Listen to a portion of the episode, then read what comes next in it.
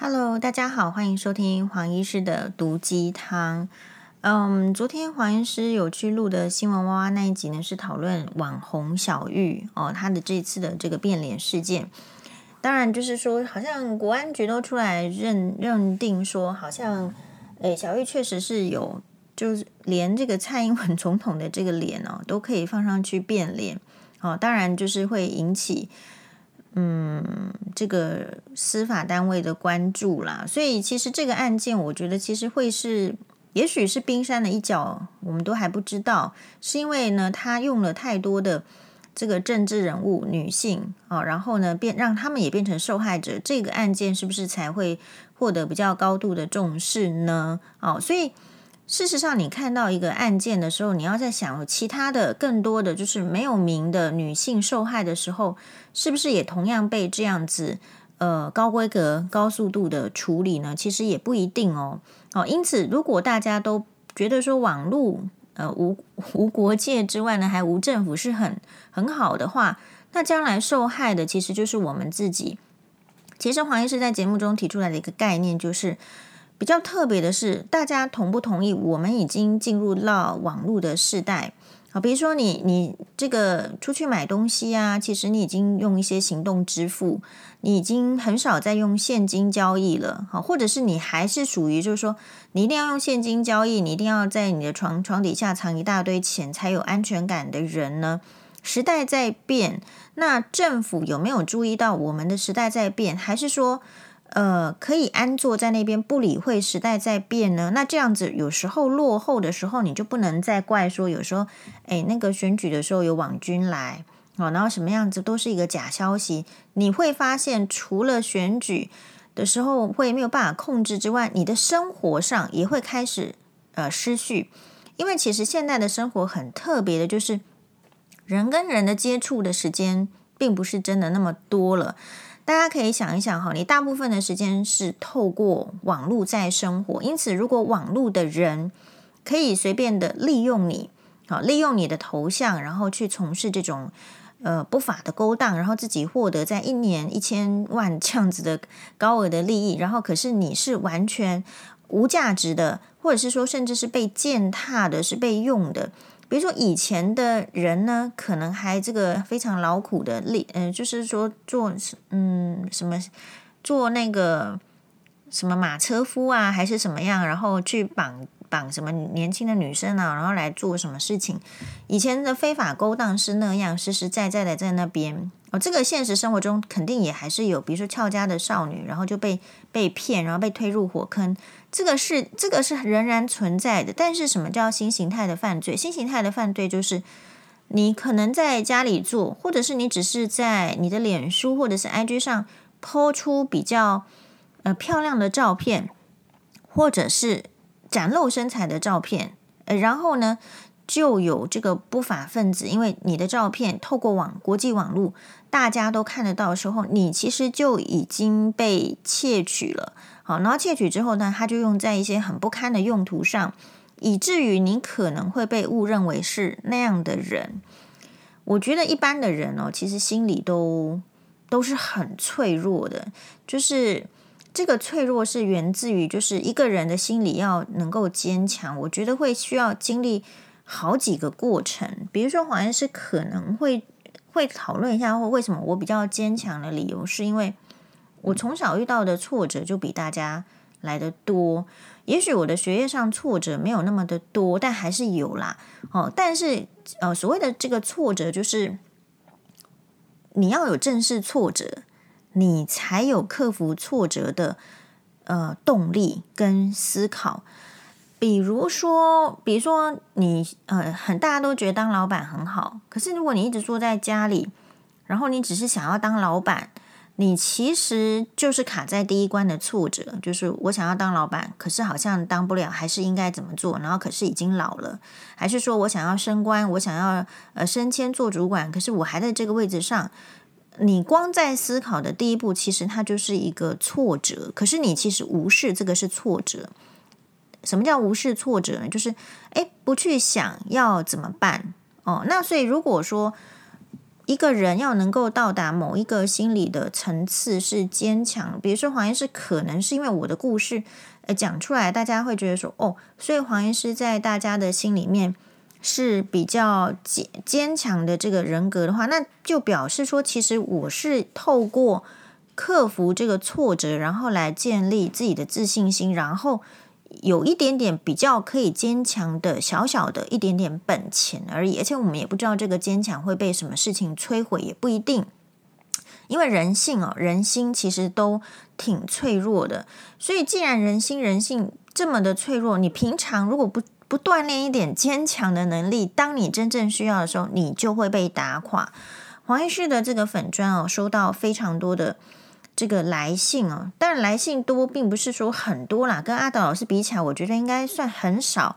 但是从这个些来信里面呢，呃，大部分其实都是呃遇到婚姻挫折，比如说可能真的是需要离婚，或者是说跟婆媳相处有问题，然后没有办法离婚，或者是他因为身为家庭主妇，没有自己的谋生能力，对于踏出去去找工作这件事情。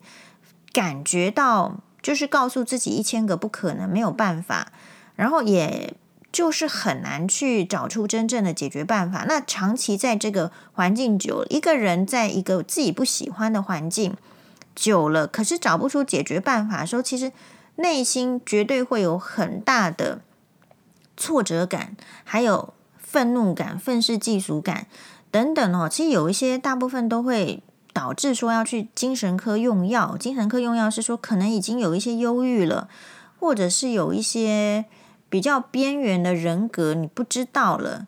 呃，有时候是会这样哦，嗯，所以我们还是要正视。当然了，讨厌的情况你不喜欢，你会采取闪躲。我觉得闪躲也是一种选择，也是一种解决的办法，但是。闪躲跟正面迎击的话，我觉得都是你要学会的技巧。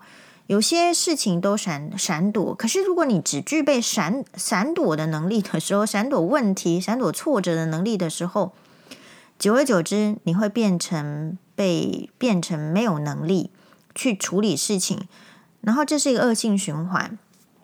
所以你会发现，如果你同时看到。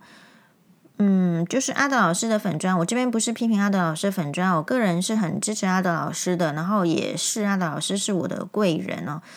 诶，你你可能你会看到，就是不同的观念跟不同的处理方式。我的意思是说，其实有时候你这个看开是一回事情，但是要去正视自己的问题，你到底哪里缺乏能力，这个也很重要。嗯，比较有时候会觉得心里很很可惜的是说，哎，有些女生来告诉我，都是真的是也是，呃，就人家的掌上明珠啦，受到好良好的教育啦，哎，结一个婚，哎，怎么搞得要吃精神科的药十年？嗯，但是在整个过程中，有时候对谈的过程中哦，其实就是已经发现这个人已经没有。没有在社会的逻辑上了哦，没有在社会的逻辑上，所以这个案子跟呃这样的生活体验跟对照我们昨天讨论的这个网红小玉，网红小玉的事件就是，他竟然呢，诶，十七岁就开始出来做网红，然后就是赚钱，然后到二十三岁的时候呢，嗯，已经可以。突然宣告说：“哎，我在网络上，呃，不是网络上，股票上有赚五百万，所以要退出网红的市场。其实退出网红就是去做出花更少时间，然后做更大盈利的非法的事情。然后比较特别的是，这样子的网红还受到大家，就是特别是年轻世代的追捧。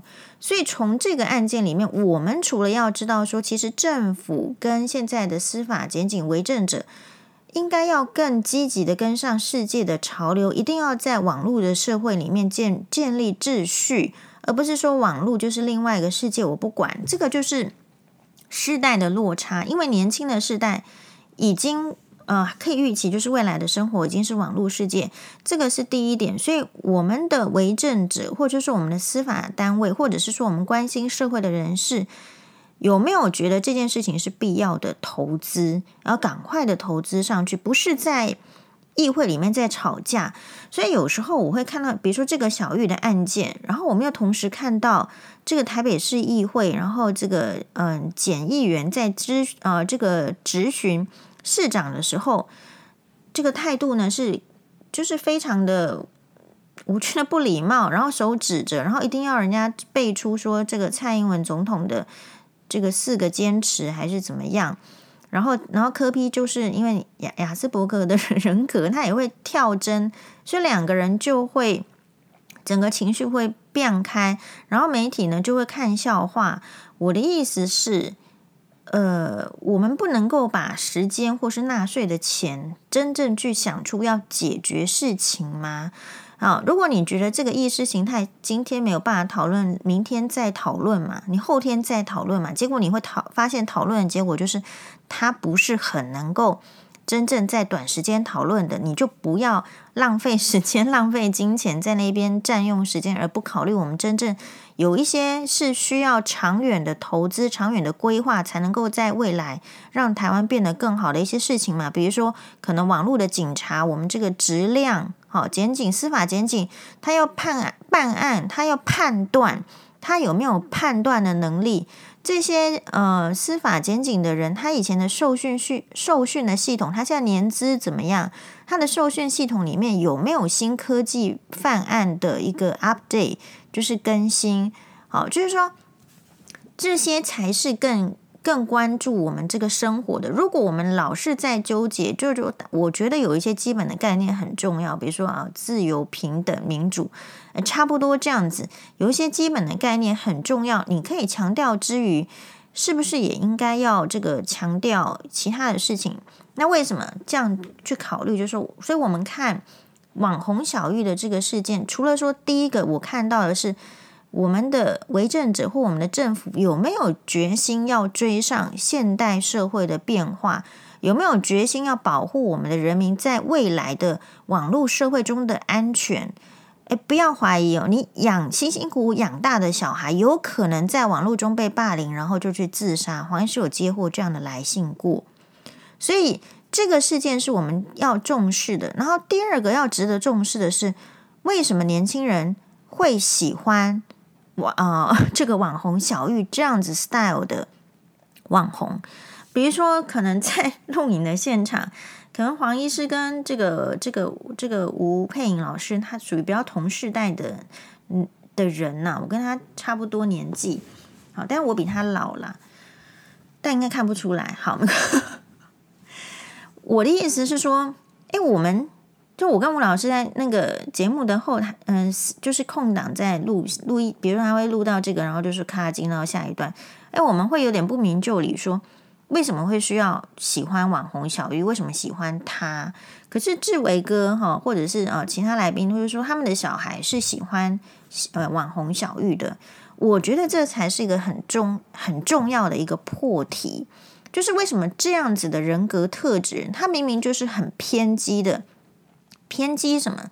然后你你会去喜欢他，这个很值得讨论。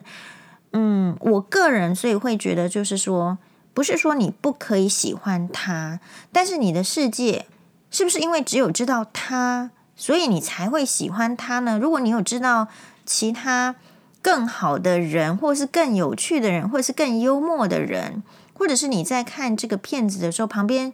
有人指导的时候，你还有另外一种观点提出来的时候，你会单一的置入式的喜欢他吗？哦，我觉得这个是一个很值得讨论的点。所以，我们问问看大家哦，大家有没有在追什么网红？然后你你对这个网红呢，诶，有什么特别特别的看法？你是不是认定他就是好人？然后他讲的话就是百分之百的呃负起责任，然后他讲的话就是绝对是正确的呢？好，首先先说明一下，黄医师不认为自己是网红哦。就不管别人是怎么定义我的，我觉得我在，也许我在网络上有一个知名度，也许我有出现在新闻哇哇的这个影片当中。可是黄医师对自己的定位呢，也不是网红。好，但是我对网红呢，并没有说看清或是怎样。我觉得网红是一个在网络上利用。这个网络的平台，然后透过影像或者是文字去抒发自己的呃感受，或者是表达自己的想法而受到欢迎的人，我觉得叫做网红。哦，诶，那所以如果以这个标准，黄医师为什么不觉得自己是网红呢？嗯，因为我觉得我比较特别的是，呃，我觉得网红是有一个利益的利益所在的，就是说他今天不是平白出来要红的。他红的旁旁边的同时是他要赚钱，好，然后他所以他为了赚钱，他会做出很多的为了想要赚钱的行为。如果今天这个人没有想要赚钱，大概就不会有那样子的冲锋陷阵，或者是那样无厘头事，或者是那样想要吸眼球的的做法。就像他平常的生活没有在赚钱，可能就是吃饭、洗澡、睡觉。所以这就是为什么黄医师认为自己并不是网红，因为我在网络上或者是在 YouTube 上的这个发言，主要还是比较单纯的来自于我对事情的判断，然后我的这个经验、我的教育，还有我的这个思考，告诉我对这件事情的想法，然后我把它写出来。同时，我没有什么政党的，我虽然比较偏绿哈，可是我并没有参加任何政党，事实上就是一个无党派的人。所以是基于这样的立场，然后我讲出来的话，就比较能够基于我自己的想法，然后真诚的说出来。这个前提恰恰是在于我不是一个网红，我没有要靠网络去赚钱的时候，我可以不要考虑别人有没有接受我，我就考虑说我对这件事情的看法是怎么样的，可以有没有办法从这个四十五度角再看到九十度角，再看到一百八十度角，那。有时候网红会很现，你会觉得很偏、很偏激，是因为他没有办法去考虑说他想要做怎样的人，他要考虑的是观众喜不喜欢这支影片，观众的点阅率是多少，所以我的流量是多少。我如果说了什么样的话，会引起我的粉丝的喜欢呢，还是有引起这个更多人的喜欢？那所以黄医师也是因为这样，觉得自己也不是网红，就是黄医师的态度也很简单明确，就是你喜欢我就喜欢我，你不喜欢我我也觉得很正常，因为这个世界本来就是会有喜欢自己跟不喜欢自己的人，所以我并不会有像呃之前的这个呃馆长哈，他真的是网红，他出现了一些网红的症状，比如说会很有压力，可能到哪里都需要呃。担心说骗子怎么样啦？能不能有新的作品，或者是说他最近的被报道率等等？黄医师比较没有这个、这个、这个这方面的这个企图或者是想法。我比较单纯的想法就是说，不管是在上电视或者是在这个录 Podcast，我觉得就是很简单。我不希望就是有一些声音被这个社会所抹杀掉。或者是说被认定说你应该忍耐掉，所以你不应该这样说。黄医师比较期望的社会就是，嗯，就像黄医师在讲说那个呃议员这个为诶为什么为什么一定要人家背出来，让我马上想到这个毛语录。好，然后你就说台大教授比较厉害吗？我想说，那、啊、你通常你你不需要问人家说台大教授比较厉害吗？如果你今天可以自己站出来说很有自信的觉得自己就比台大教授厉害，你根本不会问。台大教授厉害吗？那你就是没有办法，你才会去提出这个问题，所以这个问题是不需要问的。好，然后就下面就会有一则留言，就说哦，这个很快的这个绿绿营就会来攻击。其实也没有担心攻击跟不攻击。我觉得台湾的舆论或者是政治应该要重新建立的是，如果人家这样想，他就这样说了，好，那你为什么要攻击他？你为什么不能允许这个世界有不同的声音？你不需要靠着攻击来证明你的存在，你应该要靠着举出更好的例子。比如说，你觉得就是可以指责人家，然后骂人家骂臭头，然后之类，你你就是要逼人家背出总统的四四个这个坚持。你觉得这是对的？你告诉我们为什么要一定要这样？应该要分开来，而不是说用意识形态。我觉得台湾不要再用意识形态。不要再用这个颜色来判断事情，这样久了之后你就没有办法判断事情了。应该要先用这个事情的道理是不是符合你想要的社会的氛围、社会的气氛？你可不可以在这样的氛围、这样的气氛下，就是说安闲度日？应该是以这样的为目标吧？啊，这个才是政治，就是政是众人的事，治是管理。你管理管理众人的事，到底要怎么个方向？其实还真的是有全台湾的民众来决定哦。所以小玉这个事情，就是我们刚刚讲第一个部分是说，政府要跟上这个时代的转变，一定要介入了，要介入这个网络了，要重新的设立一些法规。诶，然后第二个就是说，为什么我们的青少年朋友会喜欢小玉这样子的网红？这件事情比较是大哉问。然后我我们可以问一下，为什么？黄医师，或者是呃其他年代的，或者是成人，我们为什么就会不喜欢小玉这样？然后当我们看到小玉这样子的网红的时候，一开始在比如说喝人奶，然后就说哇这个怎么很臭，不好喝，或者是在这个百万浴缸的这种 YouTube 里面，就是想要知道在百万浴缸里面是什么感觉，并不是说那个浴缸值一百万，而是。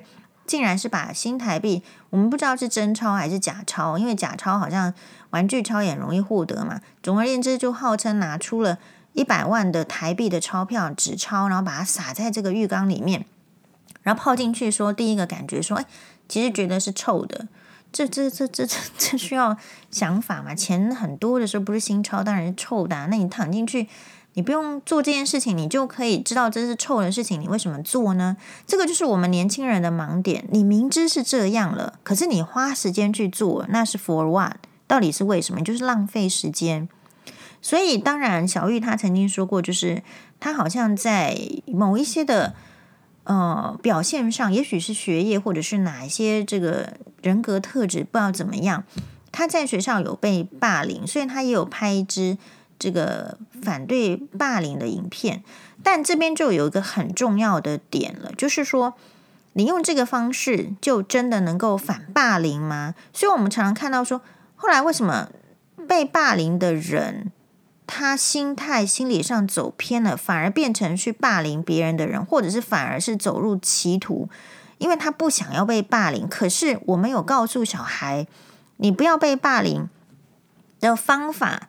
除了跟着霸凌你的人一起变成这个凶神恶煞去霸凌别人之外，或者是变成像小玉这样子，就是说呃无厘头的搞笑，牺牲自己取悦大家，然后整个迷失掉之后，突然也会迷失成去做作奸犯科的事情之外，反霸凌，你把你的这种备受欺压的情绪，应该要怎么样去改变呢？这个是我们可能真的在教育里面。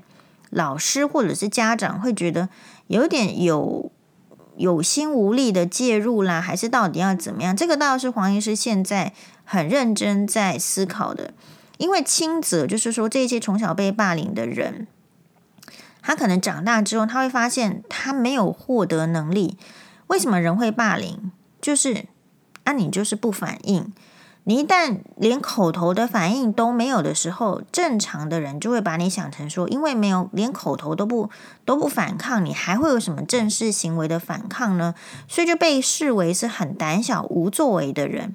当你一旦被视为被贴上这个标签，胆小无作为的人，那接下来你这个你这个霸凌的人生会继续。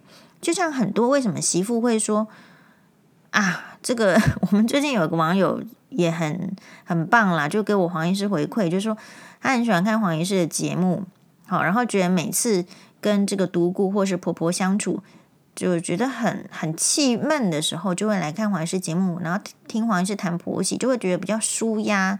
是，然后可是连他的小孩都会在告诉他说：“那你你看黄医师的节目这么多，你怎么没有跟黄医师学一下呢？你至少反抗个一两句。”呀所以我们的小孩怎么样？大家都说青少年很难教，那什么意思？那表示他敢在家里反抗父母，可是他敢出去在学校或反抗他觉得不对的同柴嘛？这种反抗不是说打架，而是说在意识形态上的反抗。你敢反抗吗？你可能不敢反抗。结果这些人长大之后就变成怎么样？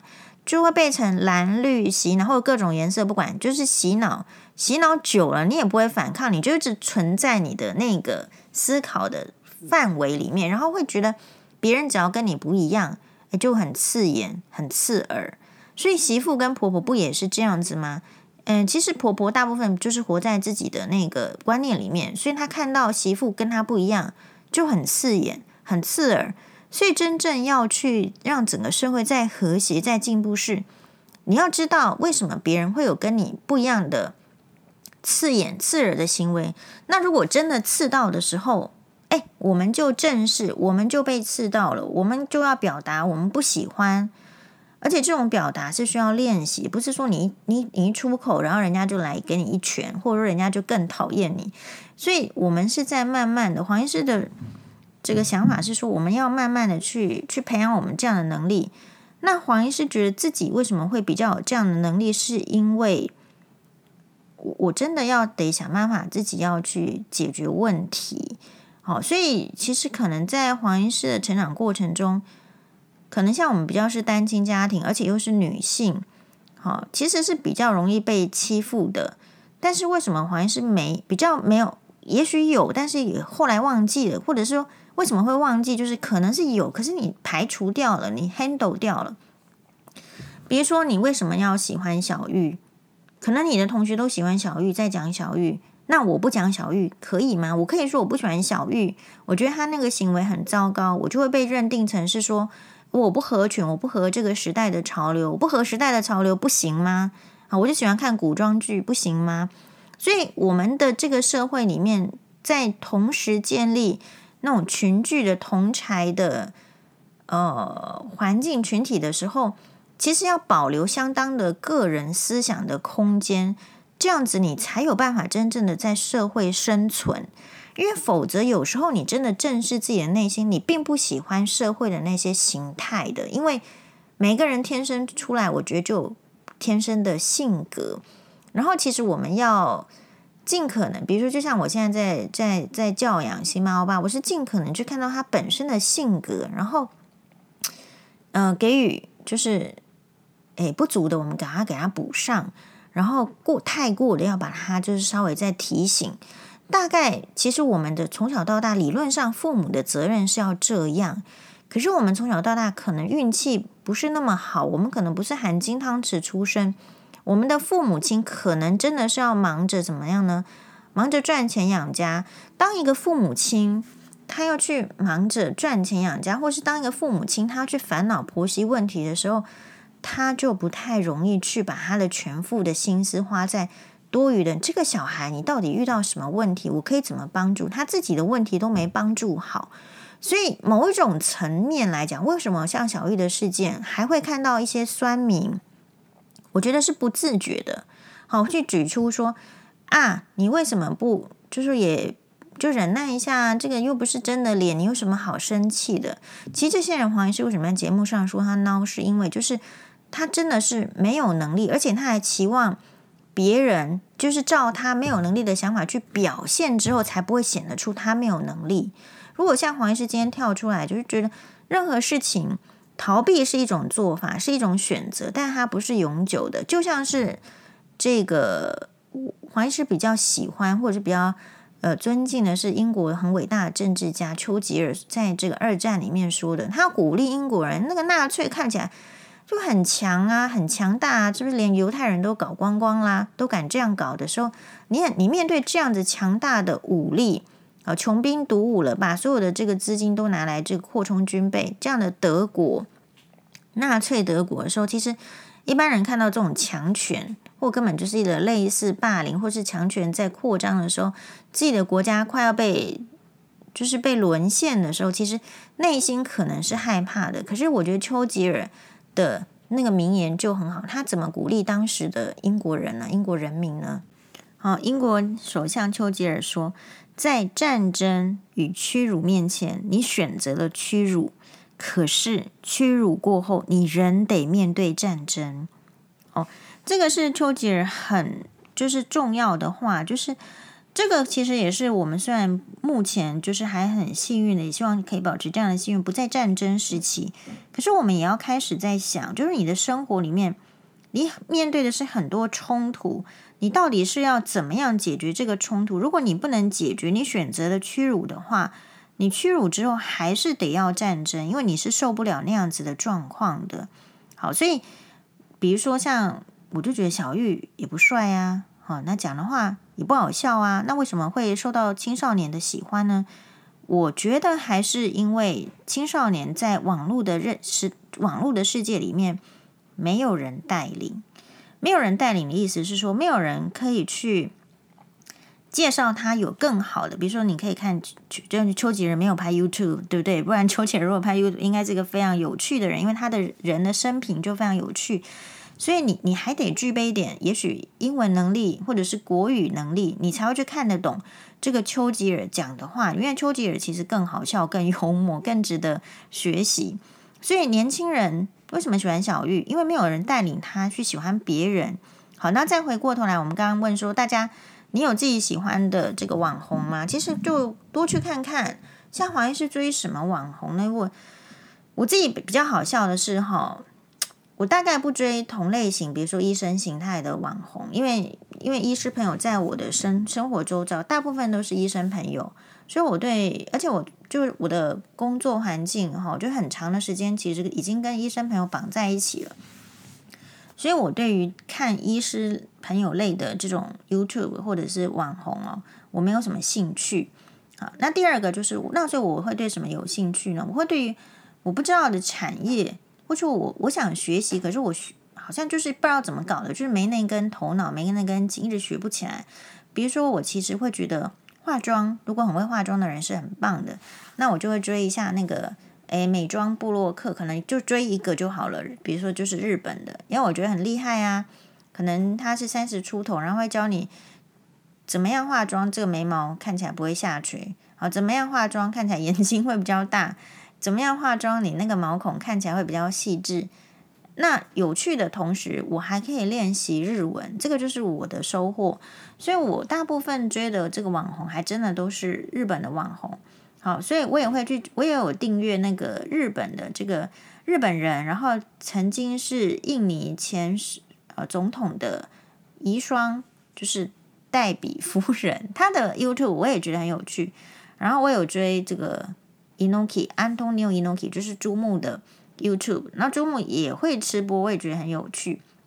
然后会，然后这些 YouTube 里面呢，他你看就跟小玉的不太一样，是在很简短的时间内，可能十分钟、二十分钟，也许有一个主题，但是他讲的那那个每一句话哦，就是或者是人跟针对人家对他提出的问题，可以看得出来他为什么。有这样的人生智慧不一样，你看不同形态的人会不同的人生智慧。好，所以我也会追一下，呃，可能日本的这个名媛。好，那追了之后会觉得说啊啊，名媛就是你除了看他买什么东西，你会发现他是蛮拘谨的哦，那就看到了。然后也会追一下日本银座妈妈桑啊，银座妈妈桑是会你说会想要知道银座妈妈桑干嘛呢？我想要知道是为什么男人喜欢妈妈桑啊？为什么？为什么这个妈妈桑有什么特质？然后可以把这个男人迷得神魂颠倒啊？妈妈桑是怎么经营自己的啊？我也去研究一下啊。但是我的目标并不是要把 男人迷得神魂颠倒。你会发现黄医师没有这样的欲望哦，因为正常的女生都不应该要想。想太多，就是我的态度比较简单。你如果可以把这个男男人迷得神魂颠倒，那就他就被迷倒啦。可是如果不能迷倒这个男人，那也不代表自己就是不好啊。因为可能就是，嗯，各花入各眼嘛。你刚好不是他的菜，他也不是你的菜。我觉得没有一个人一定要取悦别人，或者是一个一定要一个人。来喜欢你的这样子的目标跟气球，把这个目标跟气球放在自己身上。我我想，我有没有喜欢自己？我喜不喜欢现在的自己？可能我都要比较花时间去经营了，所以我就会没有时间去取悦别人。那反过来说，你会发现取悦别人的人也有优点。所以你看，黄医师是不取悦别人的女生的类型，可是我会愿意去看为什么她是一个。他终其一生，可能他毕生都在取悦男人啊，从男人身上获取利益的银座妈妈桑。那他的 YouTube，他可以让我看到一些什么？所以你会看到银座妈妈桑这类型的女生哦，之后再来讨论好了。她除了取悦男人之外，她也取悦自己，她才能平衡嘛。所以你你看越多就越有趣。然后另外黄医师会看到一些 YouTube，也是一些八卦的，比如说这个八卦包括什么？讨论历史的。啊，讨论讨论明星的八卦，我我也挺爱看的哦，因为就听听看哦，人家对这样子的这明星啦，或者是看法有什么有什么有趣的点，这个就是你打发时间或者是累积你的这个看法的一种渠道。所以，如果青少年不是不能看小玉。可如果你只看小玉，因为青少年怎么样呢？时间不多，大家会说你整网络只能看一个小时啊。如果有照眼科医师的说法，你就不能看太久。可是你不能看太久的时候，就表示说你的各种 source 是来源是很受限的。然后你看这个影片可不可以应用呢？好，那我们同意哦，在不同的阶段会有不同的喜欢的人。可是我就觉得要再经典一点。好，再经典一点。那小玉这个事件让我另外一个想法就是，我们的处罚真的太太轻了。我们到现在知道小玉的长相，可是她的长相其实非常的普通，根本不不会深印到你的脑海里。不是太丑，也不是太帅，就是一个路人的长相。我的意思不是批评，我的意思是，你看一个比较路人的长相，然后再搭配一个路人的名字小玉。他虽然历经这样的犯罪，也许最后真的被关起来，关个没有很多的时间，出来之后，他改名换姓，他照样是一条活龙啦。好，然后我们这个社会上只会存在着哦，小玉这个是换脸事件，我们并不知道是谁真正的作奸犯科，真正的践踏了别人，真正的 就说他这个人怎么样？而说我们对犯罪者的就是人名啦，根本就。没有印象，所以这些人即便是犯罪，在网络上用匿名，啊，随便取一个小名，犯罪之后，他照样在他的真实世界里面活得好好的。好，他只要再换一个名字，比在现实生活中去户政事务所换名字都还简单，都更容易生存的时候，你觉得人会觉得犯罪有什么吗？特别是年轻人，就是这种勇气都发挥在不正确的地方的，他更会觉得。